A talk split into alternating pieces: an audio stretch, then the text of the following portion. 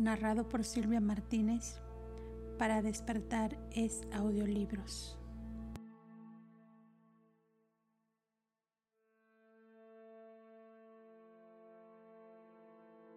Documento 46.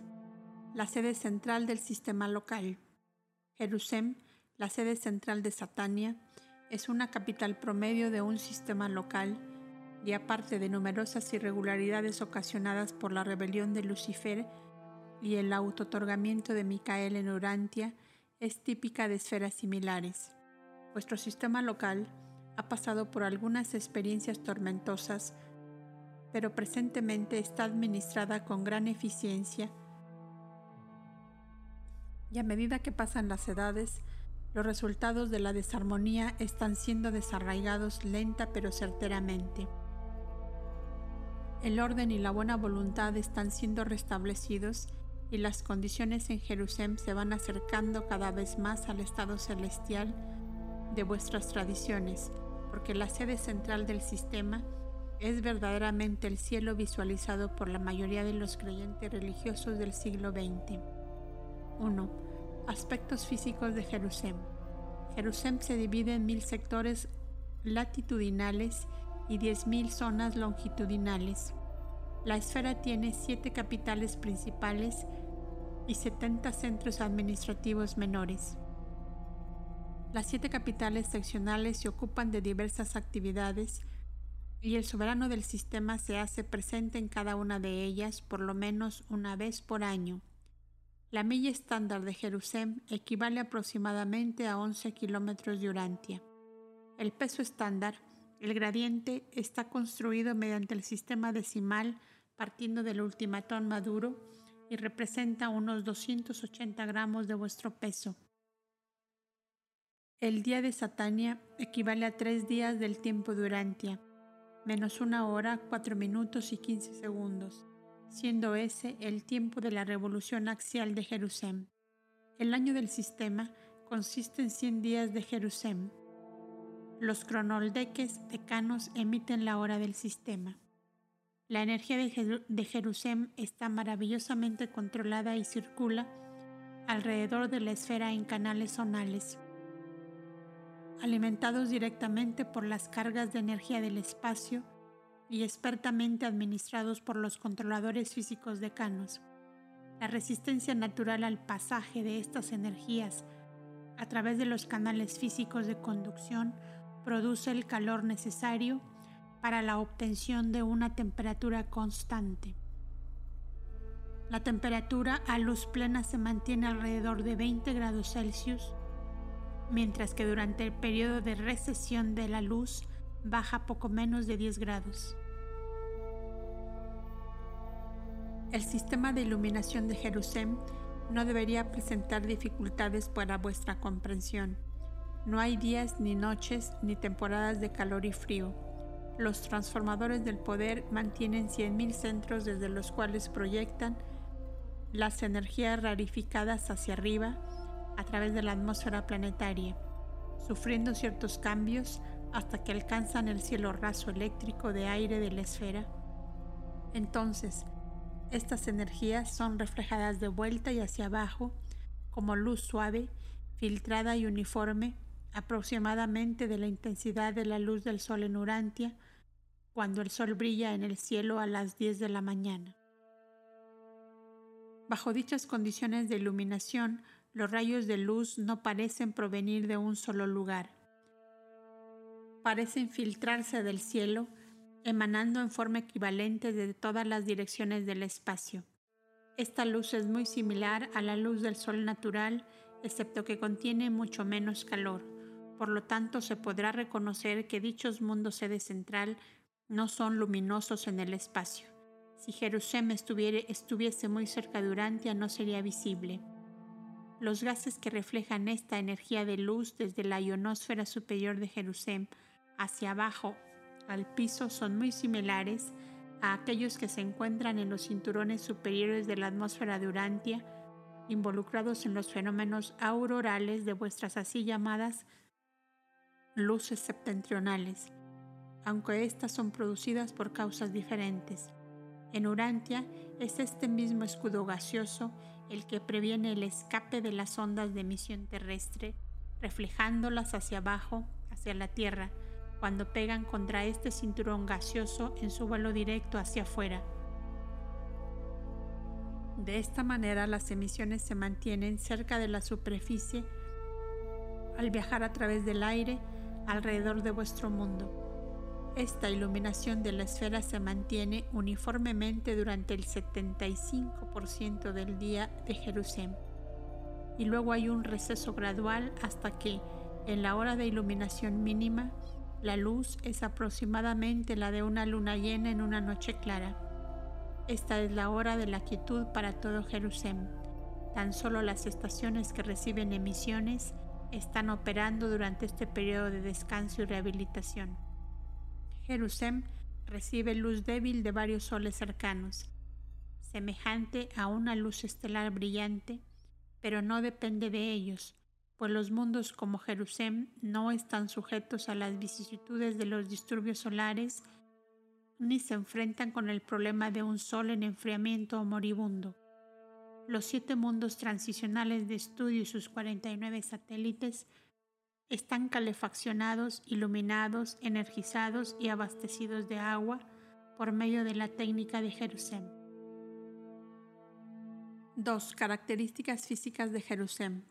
En Jerusalén extrañarán las cadenas escarpadas de montañas de Urantia y de otros mundos evolucionarios, puesto que no hay terremotos ni lluvias, pero disfrutarás de las bellas praderas y de otras variaciones singulares de topografía y paisaje se han preservado áreas enormes de Jerusalén en estado natural y el esplendor de estos distritos está mucho más allá de los poderes de la imaginación humana. Hay miles y miles de pequeños lagos, pero no hay ríos turbulentos ni enormes océanos. No hay lluvias, ni tormentas, ni ventiscas en ninguno de los mundos arquitectónicos, pero existe una precipitación diaria de la condensación de la humedad durante la hora de temperatura más baja que acompaña el receso de la luz. El punto de rocío es más alto en un mundo de tres gases que en un planeta de dos gases como Urantia.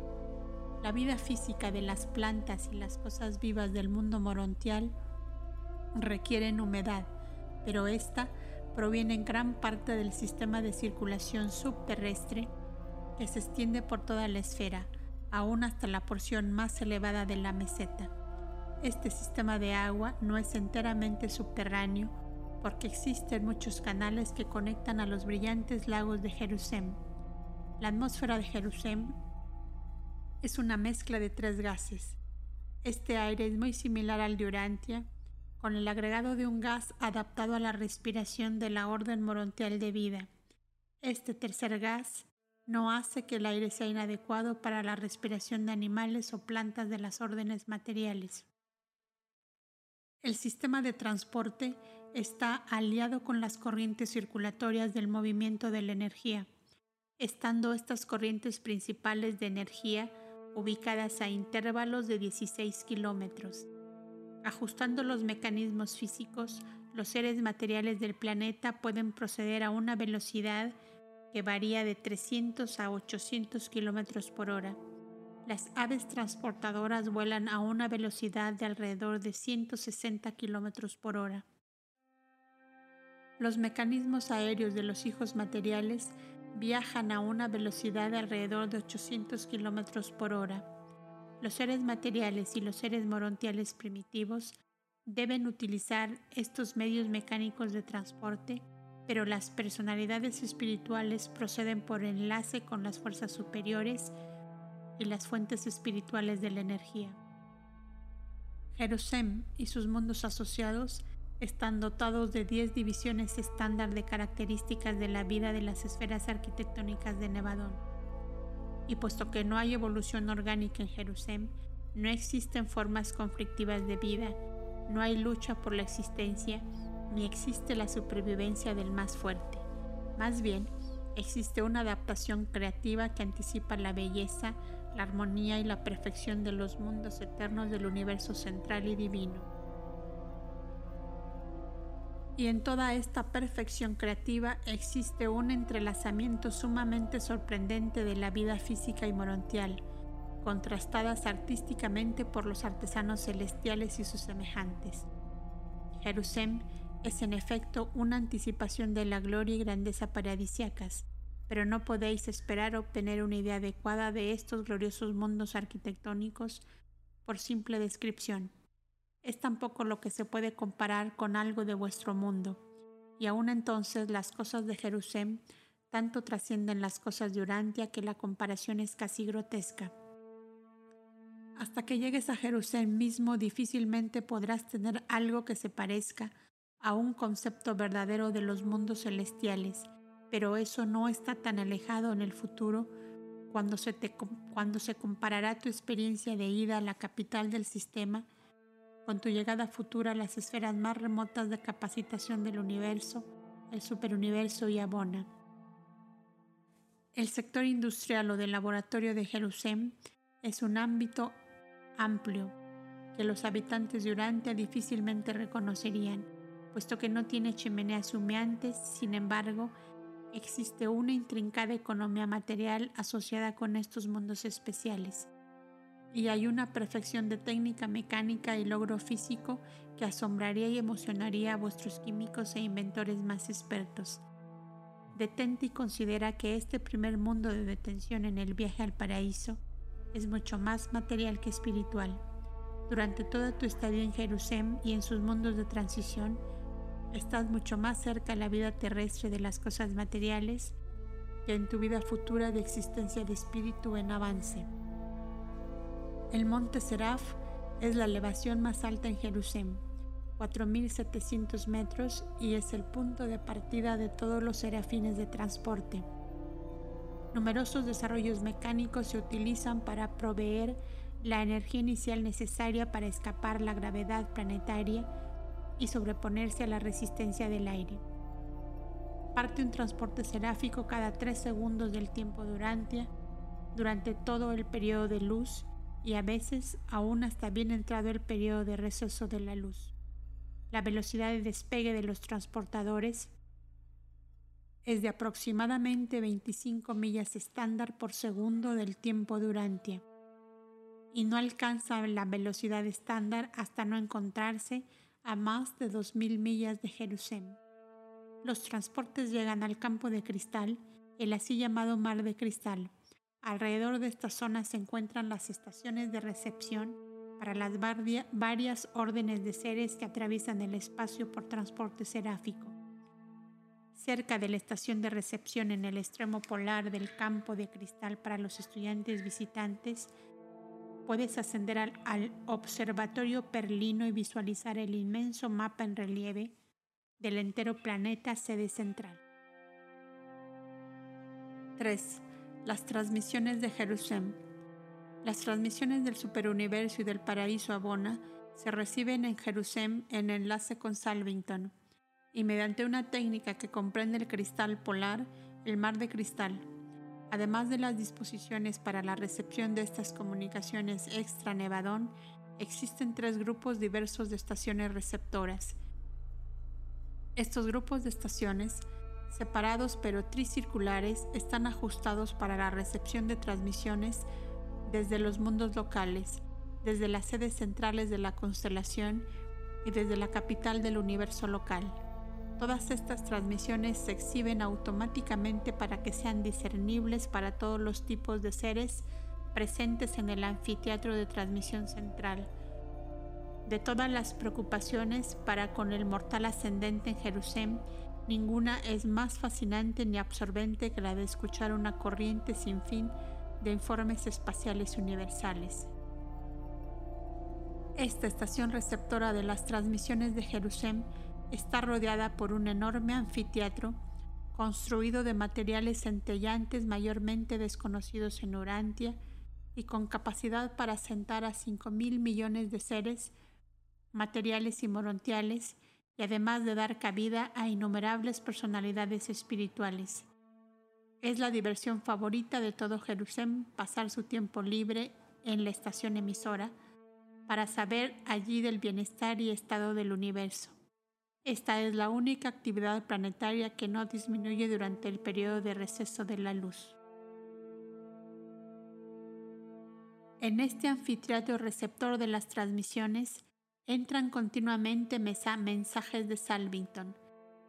Cerca de este, la palabra edentiana de los Padres Altísimos de la constelación es recibida por lo menos una vez por día.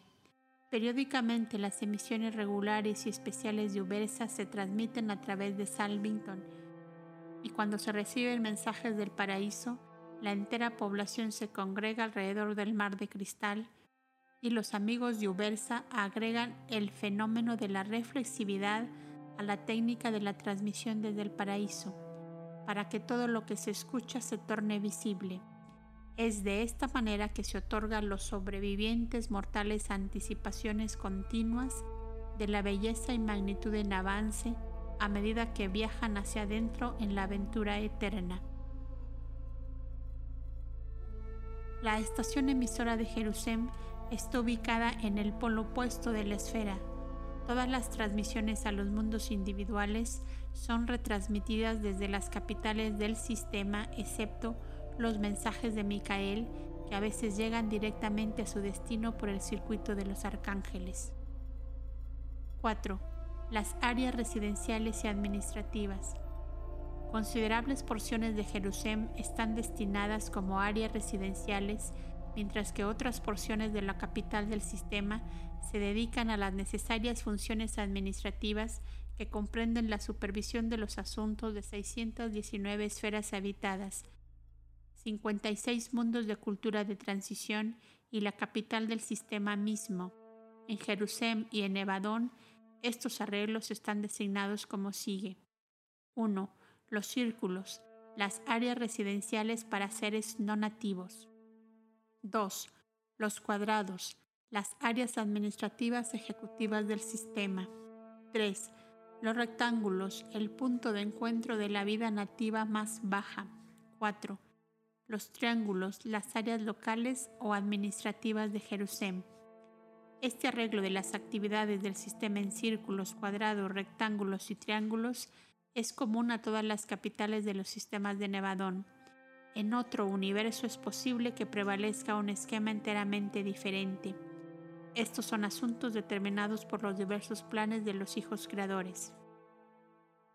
Nuestra narrativa de estas áreas residenciales y administrativas no toma en cuenta las vastas y hermosas moradas de los hijos materiales de Dios, los ciudadanos permanentes de Jerusalén, ni tampoco mencionamos numerosas otras órdenes fascinantes de criaturas espirituales y casi espirituales. Por ejemplo, Jerusalén disfruta de los eficientes servicios de los espironga designados para el funcionamiento del sistema. Estos seres están dedicados al ministerio espiritual de los residentes y visitantes supermateriales constituyen un maravilloso grupo de seres inteligentes y hermosos que son los servidores de transición de las criaturas morontiales más elevadas y los ayudantes morontiales que laboran para el mantenimiento y embellecimiento de todas las creaciones morontiales. Son en Jerusalén lo que los seres intermedios son en Urantia, ayudantes intermedios que actúan entre lo material y lo espiritual. Las capitales del sistema son singulares en cuanto son los únicos mundos que exhiben casi perfectamente las tres fases de la existencia universal, la material, la morontial y la espiritual. Si eres una personalidad material, morontial o espiritual, te sentirás en casa en Jerusalén. También se sienten como en casa los seres combinados, tales como los seres intermedios y los hijos materiales. Jerusalén tiene grandes edificios tanto de tipo material como de tipo morontial, mientras que el embellecimiento de las zonas puramente espirituales es no menos exquisita ni pletórica. Si tan solo tuviese yo palabras para deciros sobre las contrapartes morontiales del maravilloso equipo físico de Jerusalén, ojalá pudiera seguir describiendo la grandeza sublime y la exquisita perfección del decorado espiritual de este mundo sede central. Vuestro concepto más imaginativo de perfección de belleza y plenitud de decoración difícilmente se acercaría a estas grandezas. Y Jerusalén no es sino el primer paso en el camino a la perfección excelsa de la belleza del paraíso. 5. Los círculos de Jerusalén. Las reservas residenciales asignadas a los grupos principales de vida del universo se denominan los círculos de Jerusalén. Los grupos de círculos que merecen mención en esta narrativa son los siguientes. 1. Los círculos de los hijos de Dios. 2 los círculos de los ángeles y los espíritus más elevados. 3. Los círculos de los auxiliares universales, incluyendo los hijos trinidesados por las criaturas no asignados a los hijos instructores trinitarios. 4. Los círculos de los controladores físicos decanos. 5. Los círculos de los mortales ascendentes asignados, incluyendo a los seres intermedios. 6 los círculos de las colonias de cortesía. 7. Los círculos del cuerpo de la finalidad. Cada uno de estas agrupaciones residenciales consiste en siete círculos concéntricos y sucesivamente elevados. Todas ellas están construidas según las mismas directivas que son de tamaño diferente y se fabrican de materiales distintos. Todas ellas están rodeadas de cercos de alto alcance que se elevan formando largos corredores que rodean enteramente a cada grupo de siete círculos concéntricos. 1. Círculos de los hijos de Dios. Aunque los hijos de Dios poseen un planeta social propio, uno de los mundos de cultura de transición, también ocupan estos amplios ámbitos en Jerusalén. En su mundo de cultura transicional, los ascendentes mortales departen libremente con todas las órdenes de filiación divina. Allí conocerán personalmente y amarás a estos hijos, pero su vida social está en gran parte confinada a este mundo especial y sus satélites. Sin embargo, en los círculos de Jerusalén, estos distintos grupos de filiación pueden ser observados en su trabajo. Puesto que la visión morontial es de enorme alcance, podrás deambular por los corredores de los hijos y observar las actividades interesantes de sus numerosas órdenes.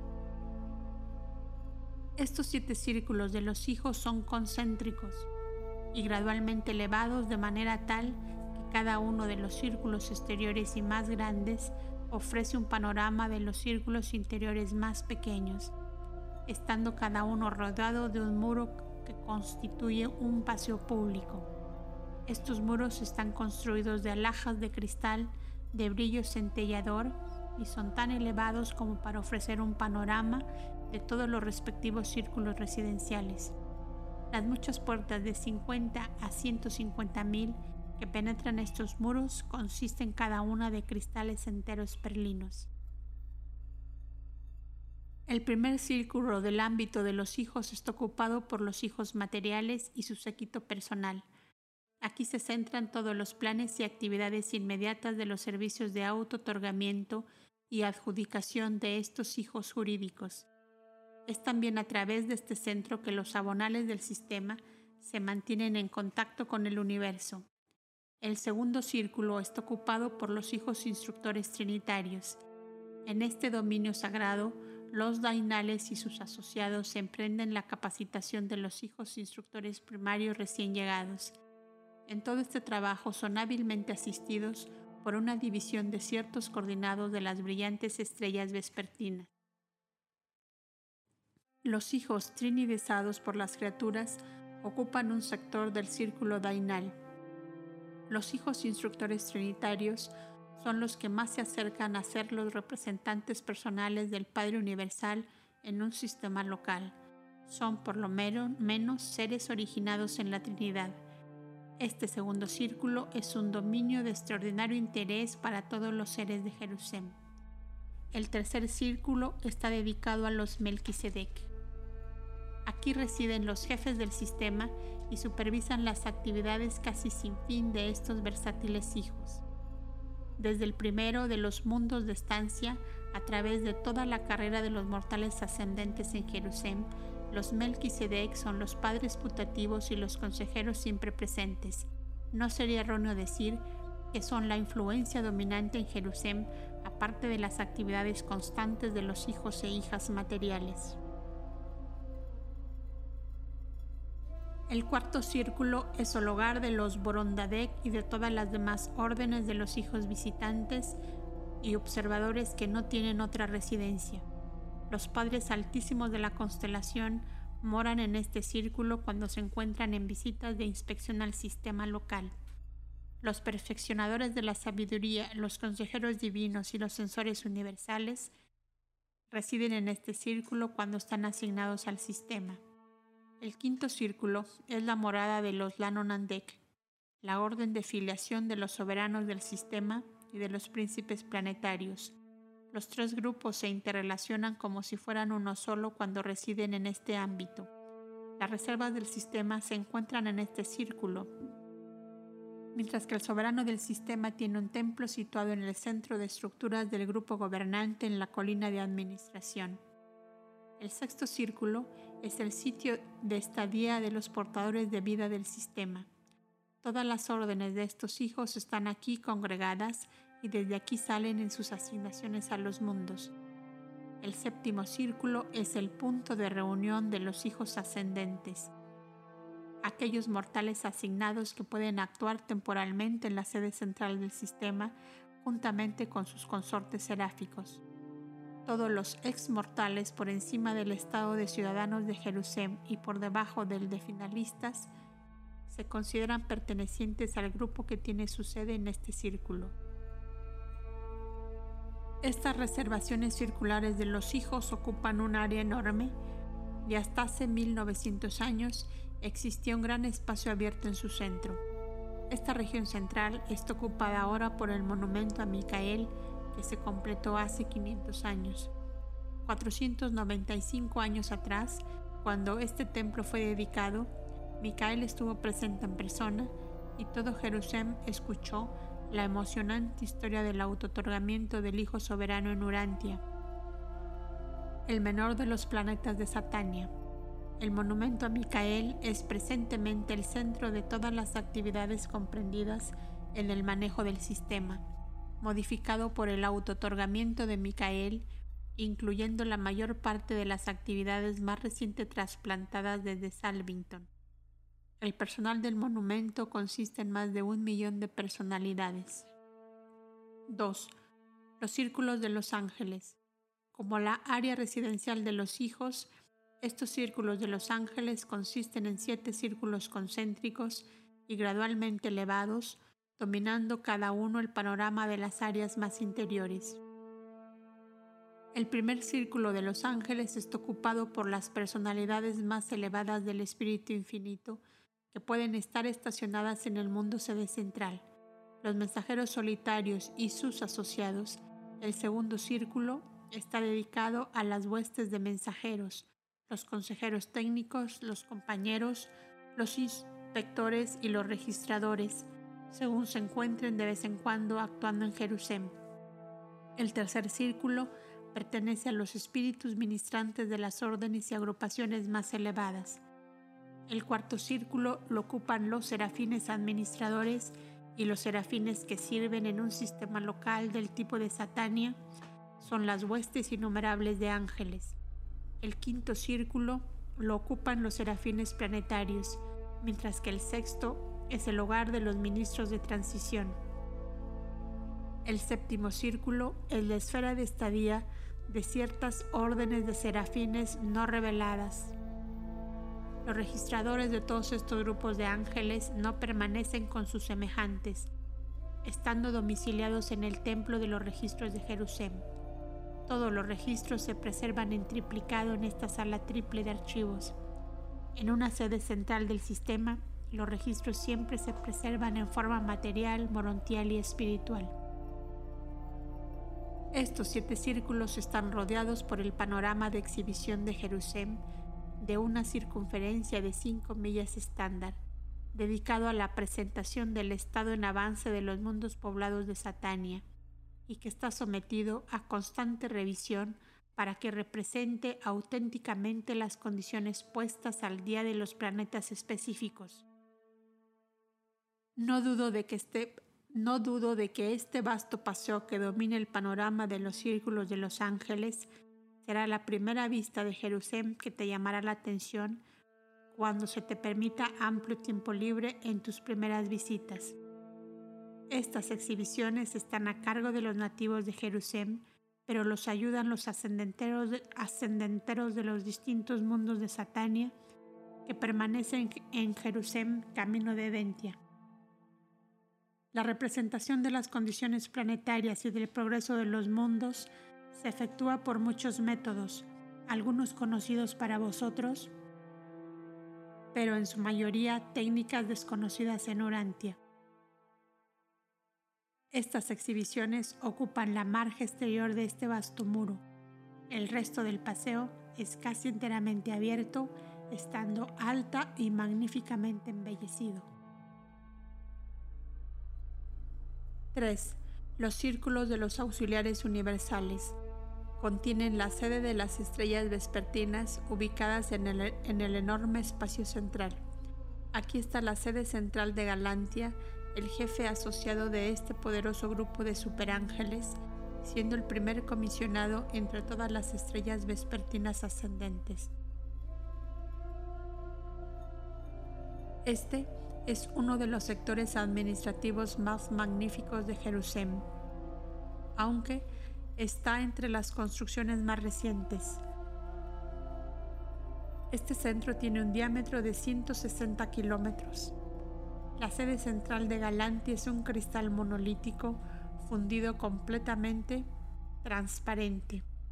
Estos cristales materiales morontiales son grandemente apreciados tanto por los seres morontiales como por los seres materiales. Las estrellas vespertinas creadas ejercen su, influencia sobre todo Jerusalén porque poseen tales atributos de extra personalidad. El entero mundo se ha llenado de aroma espiritual desde que tantas de sus actividades se han transferido aquí desde Salvington. 4. Los círculos de los controladores físicos decanos. Las varias órdenes de los controladores físicos decanos están ubicadas concéntricamente alrededor del vasto templo de poder, en el cual preside el jefe de poder del sistema, en asociación con el jefe de los supervisores del poder morontial. Este templo de poder es uno de los dos sectores de Jerusalén donde no se permite el ingreso a los mortales ascendentes ni a los seres intermedios. El otro es el sector de desmaterialización en el área de los hijos materiales una serie de laboratorios en los que los serafines de transporte transforman a los seres materiales a un estado totalmente semejante al de la orden morontial de existencia. 5. Los círculos de los mortales ascendentes, un grupo de 619 monumentos planetarios que representan los mundos habitados del sistema ocupa el área central de los círculos, círculos de los mortales ascendentes y estas estructuras sufren periódicamente amplios cambios. Es privilegio de los mortales de cada mundo acordar de vez en cuando ciertas modificaciones o agregados a sus monumentos planetarios. Muchos cambios se están haciendo aún en estos momentos en las estructuras de Urantia. El centro de estos 619 templos está ocupado por un modelo de trabajo de Dentia y sus muchos mundos de cultura ascendente. Este modelo tiene un diámetro de unos 65 kilómetros y es una reproducción real del sistema de Dentia, idéntico al original en cada detalle. Los seres ascendentes disfrutan al servir en Jerusalén y tienen el gusto de observar las técnicas de otros grupos. Todo lo que se hace en los distintos círculos está abierto a la observación plena de todo Jerusalén. Las actividades de tales mundos son, son de tres variedades distintas, trabajo, progreso y recreación. Dicho de otra manera, son servicio, estudio y descanso.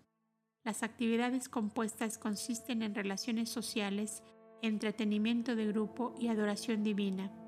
Hay gran valor educacional en la combinación de los distintos grupos de personalidades, órdenes muy distintas unas de las otras. 6. Los círculos de las colonias de cortesía. Los siete círculos de las colonias de cortesía están adornados por tres enormes estructuras, el vasto observatorio astronómico de Jerusalén, la gigantesca galería de arte de Satania y la inmensa sala de reunión de los directores de reversión, teatro de las actividades morontiales dedicadas al descanso y a la recreación. Los artesanos celestiales dirigen a los espornagia y proveen las enormes cantidades de decoraciones creativas y monumentos conmemorativos que abundan en cada lugar de reunión pública. Los talleres de estos artesanos están entre los más grandes y más hermosos de todas estas estructuras incomparables de este mundo maravilloso. Las demás colonias de cortesía mantienen sedes centrales amplias y hermosas. Muchos de estos edificios están construidos totalmente de joyas de cristal. Todos los mundos arquitectónicos abundan en cristales y los así llamados metales preciosos. 7. Los círculos de los finalistas. Tienen una estructura única en el centro, y este mismo templo vacío se encuentra en cada mundo sede central de los sistemas en todo Nevadón. Este edificio en Jerusalén está sellado con la insignia de Micael y lleva esta inscripción, aún no dedicado, reservado para la séptima etapa del Espíritu, para una asignación eterna. Gabriel colocó el sello en este templo de misterio y nadie sino Micael podrá romper el sello de la soberanía puesto por la brillante estrella matutina. Algún día observarás este templo silencioso aunque no podrás penetrar su misterio. Otros círculos de Jerusalén. Además de estos círculos residenciales, adicionalmente existen en Jerusalén numerosas residencias designadas. 6. Los cuadrados ejecutivos administrativos.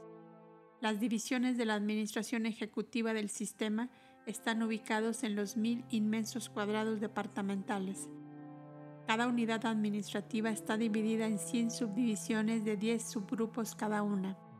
Estos mil cuadrados están agrupados en 10 grandes divisiones, constituyendo así los siguientes 10 departamentos administrativos. 1. Mantenimiento físico y mejoramiento material. Los dominios del poder y la energía físicos. 2.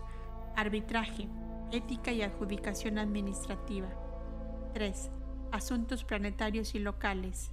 4. Asuntos de la constelación y del universo. 5. Instrucción y otras actividades de los Melquisedec. 6. Progreso físico planetario y del sistema. Los ámbitos científicos de las actividades de Satania. 7. Asuntos morontiales. 8. Actividades y ética puramente espirituales. 9. Misterio para los ascendentes. 10 Filosofía del Gran Universo. Estas estructuras son transparentes, de allí que todas las actividades del sistema puedan ser visualizadas aún por los estudiantes visitantes. 7. Los rectángulos, los espornagia.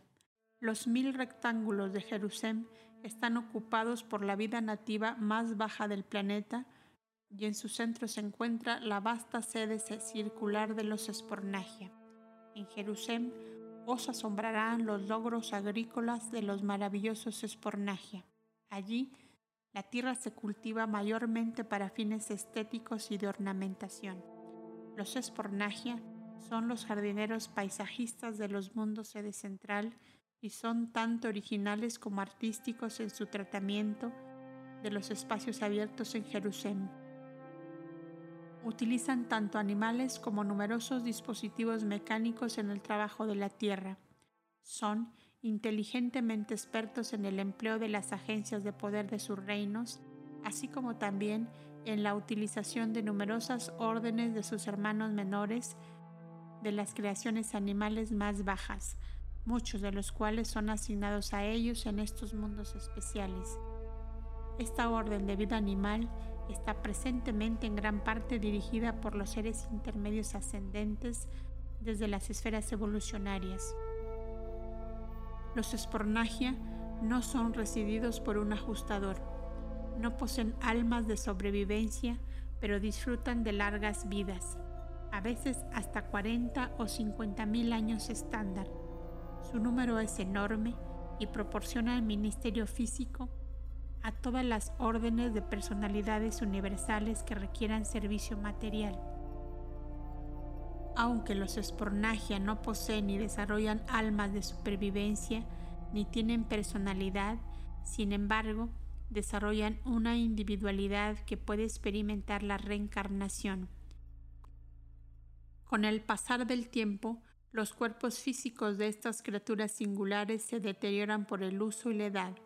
Sus creadores, en colaboración con los portadores de vida, fabrican nuevos cuerpos en los cuales los viejos espornagia restablecen su nueva residencia. Los espornagia son las únicas criaturas en todo el universo de Nevadón que experimentan este o cualquier otro tipo de reencarnación. Son reactivos solamente a los primeros cinco de los espíritus ayudantes de la mente. No responden a los espíritus de adoración y sabiduría, pero la mente de cinco ayudantes equivale a una totalidad o nivel sexto de la realidad y es este factor el que persiste como identidad experiencial. Carezco completamente de comparaciones al emprender la descripción de estas criaturas útiles y poco comunes, puesto que no existen animales en los mundos evolucionarios que se puedan comparar con ellas. No son seres evolucionarios, habiendo sido proyectados por los portadores de vida en su forma y estado presente. Son bisexuales y procrean según se requiere para satisfacer las necesidades de una población en crecimiento. ¿Acaso pueda sugerir de la mejor manera a las mentes de Urantia algo de la naturaleza de estas hermosas y útiles criaturas, diciendo que comprenden los rasgos combinados de un caballo fiel y de un perro afectuoso, y manifiestan una inteligencia que excede la del tipo más elevado del chimpancé, y son muy hermosos, juzgándolos con los estándares de belleza física de Urantia. Son altamente apreciativos de las atenciones que les dispensan los residentes materiales y semimateriales en estos mundos arquitectónicos.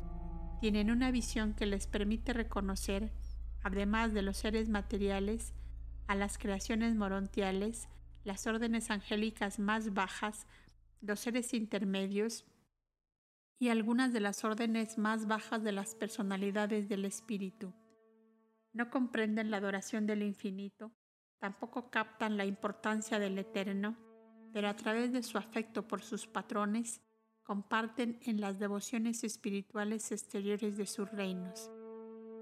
Existen aquellos que creen que en una edad universal futura, estos fieles espornagia escaparán de su nivel animal de existencia y lograrán un destino evolucionario valioso de crecimiento intelectual progresivo y aún de logro espiritual. 8. Los triángulos de Jerusalén. Los asuntos puramente locales y rutinarios de Jerusalén se dirigen desde los 100 triángulos. Estas unidades están agrupadas alrededor de 10 maravillosas estructuras que domicilian la administración local de Jerusalén los triángulos están rodeados por una ilustración panorámica de la historia de la sede central del sistema. Presentemente se han borrado más de dos millas estándar en esta historia circular. Esta sección será restaurada cuando se vuelva a admitir a Satania en la familia de la constelación.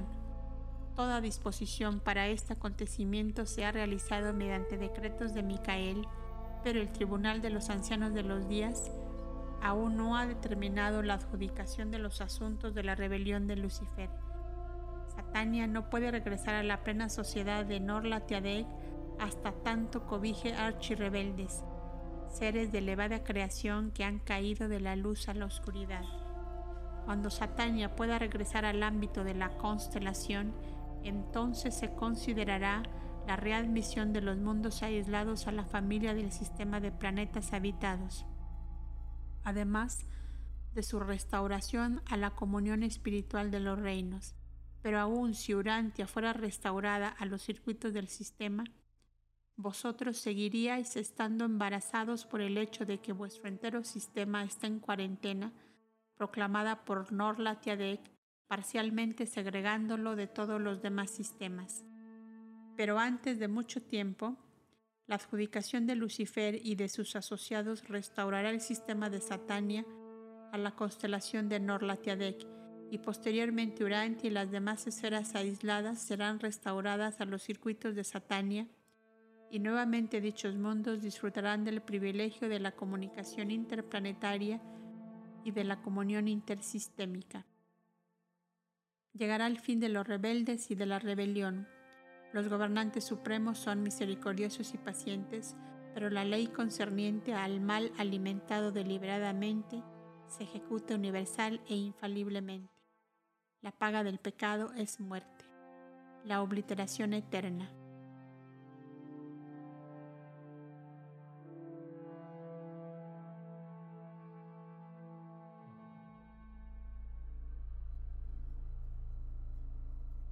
Presentado por un arcángel de Nevadón.